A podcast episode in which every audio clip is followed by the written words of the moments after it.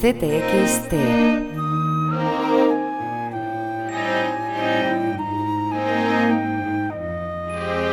Voces. Nos hemos reunido aquí para repasar unas cuantas cosas que tienen relación con nuestro vapuleado y sin embargo oficio. ¿Cuántos en la sala quieren dedicarse al periodismo? Uno, dos, tres. Bueno, hay bastantes, ¿eh? Me acojona bastante porque os iba a decir que os dediquéis a la fontanería. Cáustica con causa, Maruja Torres en su clase magistral del Ágora de CTXT. ¿Por qué dijo lo que dijo? ¿Qué ha cambiado tanto en este oficio?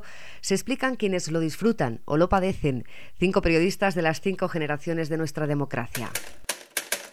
Años 70, Juan Antonio Blay, periodista parlamentario. No, yo entré en una redacción por primera vez el 1 de julio del año 76, ¿eh? en el periódico Mediterráneo.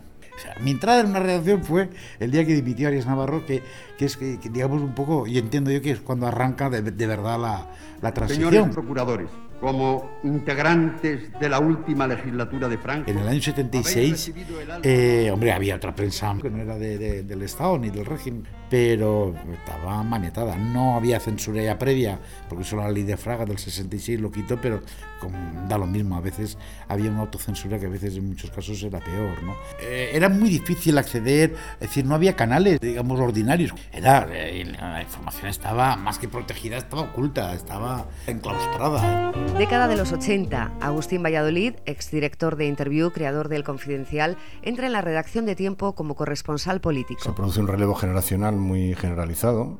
Digamos que llegan a los, a los puestos intermedios y directivos gentes jóvenes que, que obviamente tenían una pulsión muy distinta a la de los viejos periodistas del régimen. ¿no?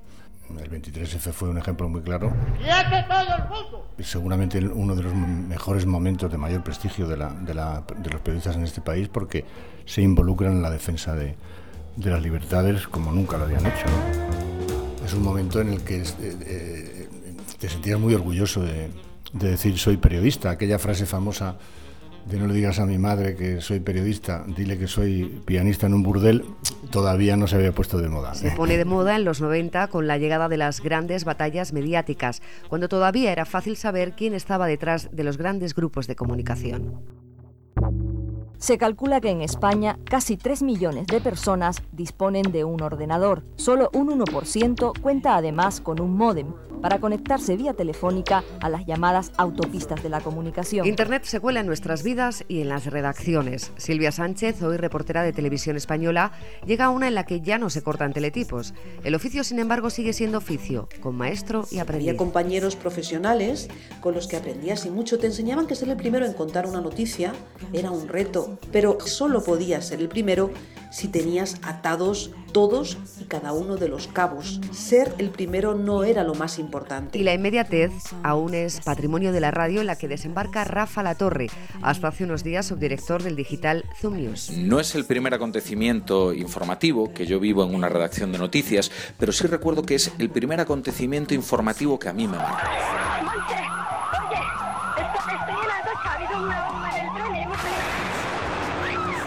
Fue el 11 de marzo. Eh, fue un curso acelerado de cómo convivir con la tensión política, fue un curso acelerado de cómo ir eh, apagando fuego a fuego eh, las urgencias que se van generando.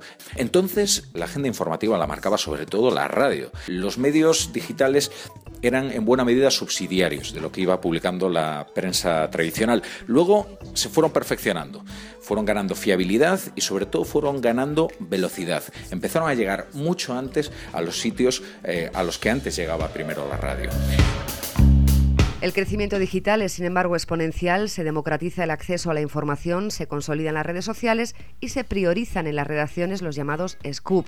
Pera Rusiñol, socio de Mongolia y Alternativas Económicas, colaborador del diario.es. Si fueran scoops en dignos de este nombre, pues eso es muy importante y muy bueno, pero estamos hablando de un tipo de scoops en general que son puro humo y que no tiene nada que ver con, con, con una información que perdure en el tiempo y que aporte cosas realmente importantes. Uno, uno de los problemas problemas que hay es que este nuevo entorno de redes sociales, etcétera, etcétera, si un diario eh, tiene que aportar el día siguiente un valor añadido sobre una información, pero sus redactores tienen que competir con Twitter y con la inmediatez de la web, evidentemente su trabajo no lo van a poder hacer, que aporte información propia, novedosa, trabajada, reposada, etcétera, etcétera, y por tanto no va a tener sentido comprar el periódico porque va a ser una mala réplica y antiquísima de lo que de las redes sociales no estamos en una crisis económica. Dicho de otra manera, si no hubiéramos hecho lo que hemos hecho, lo que se hubiera planteado ayer era la intervención del Reino de España. En la década del 2000, la misma forma en que el capitalismo evolucionaba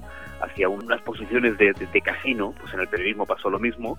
En el conjunto de los grupos periodísticos llegaron a tener unas deudas absolutamente impagables y el accionista de referencia pasa, en lugar de ser un editor, pues pasa a ser el banco o un grupo de bancos. Es evidente que no existe ningún medio en el mundo que actúa en contra de los intereses de su propietario y si el propietario es la banca, pues es un cambio cualitativo que ha pasado bastante desapercibido, pero que cambia todo en mi opinión. Consecuencias. El producto que, se hace es eh, sencillamente pobre hay un, malentendimiento de lo que puede y debe ser algo muy bueno, se hace perverso. La gente empieza a considerar que la información es una commodity, que la información es gratis. A medida que su opinión va calando, eh, el trabajo del periodista empieza a depreciarse, sí, pero también a devaluarse. Somos conscientes de que tenemos un problema por delante, que hay que saber eh, cómo manejarlo. Y yo creo que ahora mismo, como la publicidad no da de comer a todos, hay que buscarse fórmulas que, van a tener mucho que ver con la tecnología de, que seamos capaces de, desarrollar. Como dice la gran Maruja Torres. Que es que la almohada y el periodismo se parecen. Cuando está a un lado muy pringoso le das la vuelta y está fresquito. Tienes que darle la vuelta, ¿no? Algún día habrá que, habrá que echar a, a todos estos, ¿no? Por lo menos que quede un porcentaje razonable de gilipollas. Pero no tantos. It's an earworm. Earworm. Go, go. Earworm.